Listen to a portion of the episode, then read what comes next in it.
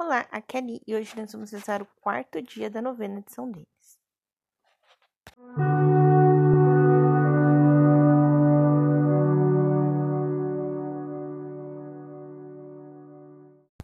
Bem-vindos aos Novenáticos e hoje, com atraso, nós vamos rezar o quarto dia da novena de São Denis. Estamos unidos em nome do Pai, do Filho e do Espírito Santo. Amém. Divino Espírito Santo, iluminai-nos guia-nos, dai-nos sabedoria, discernimento, santidade e pureza de oração. Pai nosso que estais no céu, santificado seja o vosso nome. Venha a nós o vosso reino, seja feita a vossa vontade, assim na terra como no céu. O pão nosso de cada dia nos dai hoje. Perdoai as nossas ofensas, assim como nós assim como nós perdoamos a quem nos tem ofendido, e não os deixeis cair em tentação, mas livrai-nos do mal. Amém. Ave Maria, cheia de graça, o Senhor é convosco. Bendita sois vós entre as mulheres, e bendito é o fruto do vosso ventre, Jesus. Santa Maria, Mãe de Deus, rogai por nós, pecadores, agora e na hora de nossa morte. Amém. Então, hoje nós vamos falar da característica maior de São Denis, que era evangelizar. Né? Então, ele tinha uma profunda devoção é, por São Paulo, né? E São Paulo, né, diz, né, ai de mim, né, se não é, evangelizar. Mas hoje eu quero ler de São Paulo, Gálatas 2, versículos de 1 a 10. Depois, passado 14 anos, subi de novo a Jerusalém com Barnabé e Tito, que tomei comigo. Subi em consequência de uma revelação e lhes pus o evangelho que prego entre os pagãos, mas em particular as pessoas importantes, para não correr ou ter corrido em vão. Pois bem, do próprio Tito, meu companheiro que era grego, não se exigiu a circuncisão. Tudo isso por causa dos intrusos, desses falsos irmãos que se infiltraram para espionar a liberdade que temos em Cristo Jesus, a fim de nos escravizar. Pessoas às quais recusamos ceder, sequer por um momento, por deferência, a fim de salvaguardar para vós a verdade do Evangelho e da parte daqueles considerados importantes, pouco me importa o que então podiam ser. Deus não faz acepção de pessoas. A mim, em todo caso, importante não acrescentaram nada. Ao contrário, vendo que a evangelização dos incircuncisos me estava confiada como a pedra dos circuncisos pois aquele que tinha agido em Pedro para fazer dele um apóstolo dos circuncisos, tinha agido igualmente em mim em favor dos pagãos.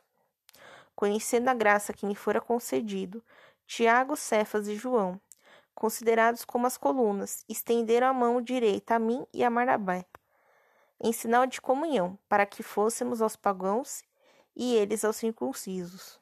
Só nós, só nos recomendaram que nos lembrássemos dos pobres justamente o que eu tenho procurado fazer com solicitude. Então aqui São Denis tinha uma profundo, profundo amor pela evangelização.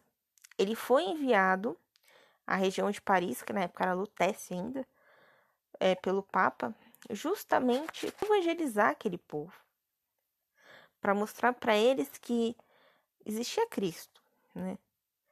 E Bem, tudo mais que nós já sabemos. Mas essa evangelização, assim que como Paulo teve as suas dificuldades durante seu caminho de evangelização e também com os seus superiores, aqui a gente vê que ele vai até os superiores, né? E os superiores, vendo que o que ele fez, né, com Tito, realmente dava certo, dá autorização para eles continuar fazendo, né?